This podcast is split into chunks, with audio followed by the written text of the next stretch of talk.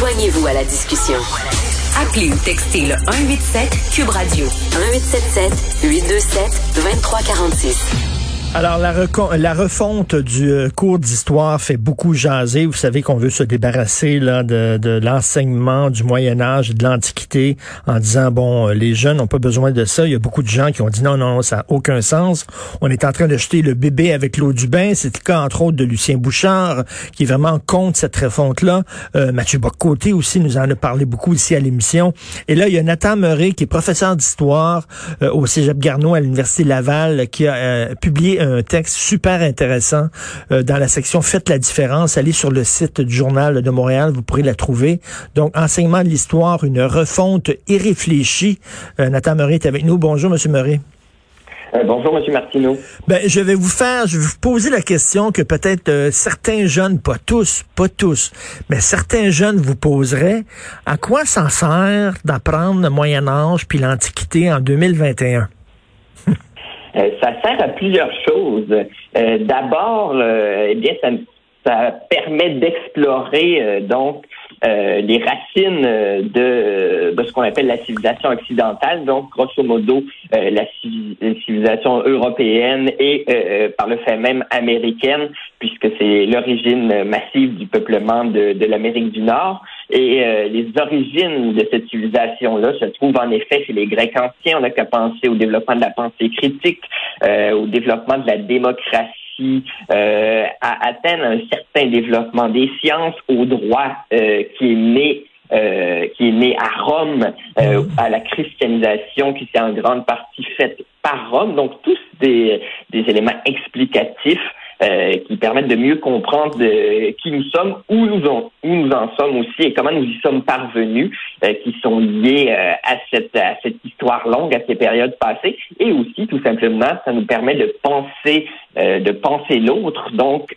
qui vivait à une autre époque, parce que entre un Romain du premier siècle avant Jésus-Christ, un Français du 21e siècle ou un Indien du 18e, les, les différences sont, sont, extrêmes et ça permet justement de penser, euh, penser l'altérité euh, que d'étudier ces périodes-là. Vous êtes professeur d'histoire. Est-ce que les jeunes aujourd'hui sont capables de s'extirper de leur époque et de se projeter dans une autre époque? Il me semble que on est dans une époque où les gens disent, mais je me reconnais pas là-dedans. Je, je, je, je veux voir un film où je me reconnais, où je reconnais ma vie, où je reconnais ma race, où je reconnais mon identité, je reconnais mon groupe. Alors que, bon Dieu, éduquer, ça veut dire, la racine du mot éduquer, ça veut dire s'extirper, s'arracher, les amener à une autre époque. Est-ce que les jeunes sont capables de faire ça? Euh, je pense que ceux qui défendent la réforme euh, du cours, c'est-à-dire euh, donc se rapprocher de périodes plus récentes, d'un passé récent, euh, c'est l'un des objectifs mm. avoués de, de, la réforme, caricature un peu l'opinion des étudiants ou plutôt s'informent sans eux-mêmes, ne se sont pas informés eux-mêmes auprès de, de, de, de ce qu'ils appellent gentiment les clientèles étudiantes. parce que c'est une euh, matière, pour peu qu'on mette l'étudiant en contact avec elle, qui généralement euh, suscite un, certain, un certain intérêt. Euh, donc, je suis chargé, j'enseigne l'histoire romaine à l'Université Laval depuis bientôt trois ans. Mmh en tant qu'auxiliaire d'enseignement. Et puis tout euh, l'intérêt des étudiants est vrai. Je, ne compte pas les courriels d'ailleurs qui m'ont été envoyés cette semaine puisque la session se termine où l'on euh, où l'on affirme que cet enseignement-là était intéressant, que c'est une opportunité qu'ils ont euh, qu'ils ont appréciée. Et généralement, les étudiants ont un bien meilleur niveau qu'on pourrait le, penser. Il suffit de leur donner les informations, de leur transmettre les savoirs et la culture qui vont avec. C'est certain que parfois, il y a certaines bases, certains fondements qui arrivent au cégep ou à l'université manquent encore. Et c'est le, devoir euh, du professeur, surtout le devoir du cours d'initiation à l'histoire de la civilisation occidentale, que de transmettre ces éléments de base. Ben oui, c'est de baisser les bras, de dire ah on va oublier ça parce que les, les, les étudiants sont pas capables de se projeter dans cette époque-là. Et comme vous dites, ça dépend des professeurs. Je me souviens lorsque j'étais jeune, j'avais un professeur d'histoire mais tellement ennuyant, tellement plate. Je comprends pas pourquoi je m'intéresse autant à l'histoire aujourd'hui parce que lui était un éteignoir, vraiment. Alors que, vous savez, la passion que les jeunes ont, par exemple, pour les films de fantasy, par exemple, pour Seigneur des Anneaux et tout ça, bon, on peut, on peut leur expliquer euh, les fables antiques, euh, Homère, Ulysse et tout ça. Veut dire, c'est, à la source de ces films-là. On peut les intéresser, là. Oui, ce sont des textes excessivement euh, porteurs. Euh, Tolkien lui-même, donc, a fait ses lettres, euh, ses lettres classiques avant de passer à, l'anglo-saxon, justement, et voyant bien des égards hein, son Seigneur des Anneaux comme un véritable, véritable mythe créé pour l'Angleterre.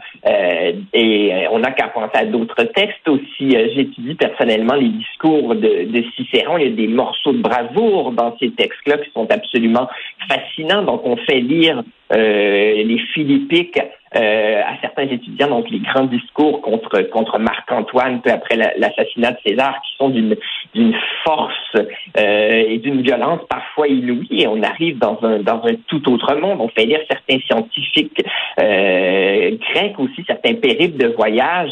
Donc, c'est ce, tour de l'Afrique, par exemple, qui qu'on associe généralement aux, aux, grandes explorations. Donc, le fait de franchir le, le cap de Bonne-Espérance pour arriver en Inde. Eh bien, ça, ça a été fait dès l'Antiquité par les, les Carthaginois, par des expéditions euh, qui ont été euh, appelées, qui ont été commandées par les rois, les rois d'Égypte notamment, euh, par Rome aussi, par Auguste.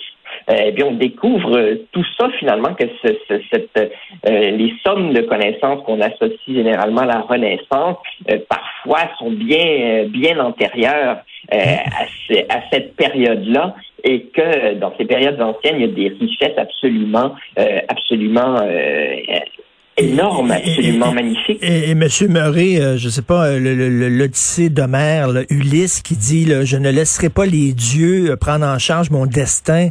Mon destin m'appartient et euh, je, vais moi-même être le maître de mon, de mon destin. C'est le début de l'individualisme occidental, c'est le début des droits de l'homme. Je veux dire, c'est quelque chose... On peut l'enseigner, ça. Oui, on peut enseigner euh, l'Odyssée, ce qui n'est pas dire, bien entendu, que c'est un, un, texte euh, sans euh, donc euh, sans horreur. Donc, l'Odyssée est un, un, texte magnifique, mais c'est un texte de son époque, tout mm. simplement, comme tous les écrits que, que, que, que l'on peut lire ou pas. Il y a des fulgurances d'humanité chez certains philosophes, philosophes anciens qui auraient de quoi nous faire rougir euh, de, de, de, à certains égards, on peut être encore arriéré par rapport à la, la, force de leur pensée. Et j'espère, j'espère, vous savez qu'on est dans une mode où on applique nos valeurs maintenant aux textes anciens en disant, mais là, ça n'a pas de bon sens, ces textes-là, on peut pas les enseigner parce que aux élèves, ils sont sexistes, ils sont racistes, etc.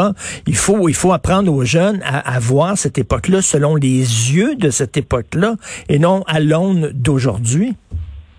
Oui, oui, tout à fait. Donc, on, lit Aristote pour euh, sa, pensée méthodique, pour sa poétique, pour sa rhétorique, et non pas pour euh, sa misogynie. Donc, faut reconnaître euh, qu'il l'était, et, évidemment. Mais une fois que c'est dit, ça nous empêche pas de, comprendre son œuvre, qui est, par l'intermédiaire de sa redécouverte par les Arabes, au cœur même de la science occidentale, de la théologie occidentale. De la, même, de la même manière, donc comprendre que les sociétés euh, anciennes étaient esclavagistes, ce qui, est, tout à fait normal. Hein. C'est un mode de production euh, qui était répandu euh, à l'époque, qui certes était bon et, et a été condamné, a commencé à être condamné à l'époque chrétienne. Même Sénèque, donc au, au premier siècle après Jésus-Christ, commençait à ressentir la commune humanité qui, qui, qui unissait donc tous les hommes ensemble, donc dans, dans la cité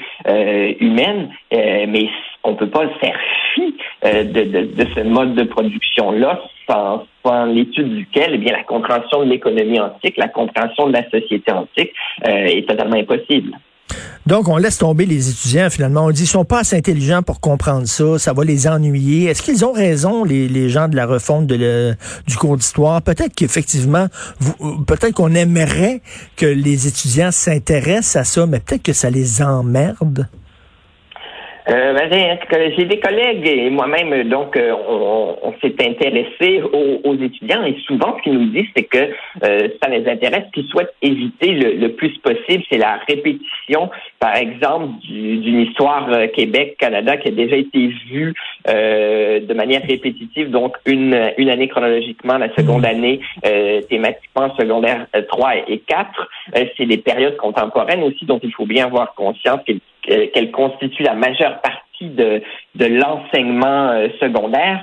Euh, donc, on voit brièvement l'Antiquité et le Moyen Âge au tout début. On fait en quelque sorte une sorte de, bande-annonce, mais euh, il faut, faut, faut leur projeter le, film final aussi, puis il faut pouvoir donner toute son ampleur à, cette, à cet apprentissage-là, et puis les initier à ces savoirs sans, sans lesquels l'étude des périodes suivantes n'a absolument aucun sens. Donc, je pense vraiment que c'est ce sont souvent des, motifs bassement euh, opportunistes, une certaine, mm. euh, une mauvaise conception aussi de ce qu'est l'enseignement d'une euh, d'une initiation à la civilisation occidentale qui a mené à, cette refonte. Donc, histoire du monde depuis le 15e siècle, on, va se le dire, le, programme est aussi vaste, sinon plus, qu'histoire de la civilisation occidentale. Mais moi, je trouve ça très, très, très décevant. On ne cesse de baisser la barre, puis moins, moins on, on extirpe les jeunes de leur présent moins ils vont être capables de le faire.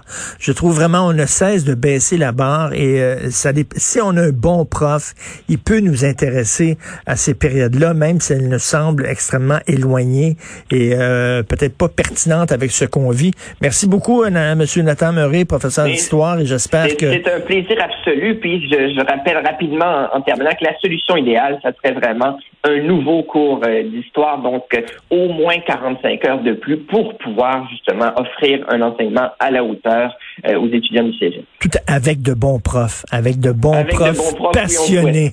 Tout à fait. Merci. Au revoir.